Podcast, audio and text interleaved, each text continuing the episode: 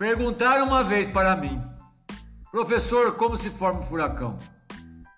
E então eu falei sobre regiões oceânicas.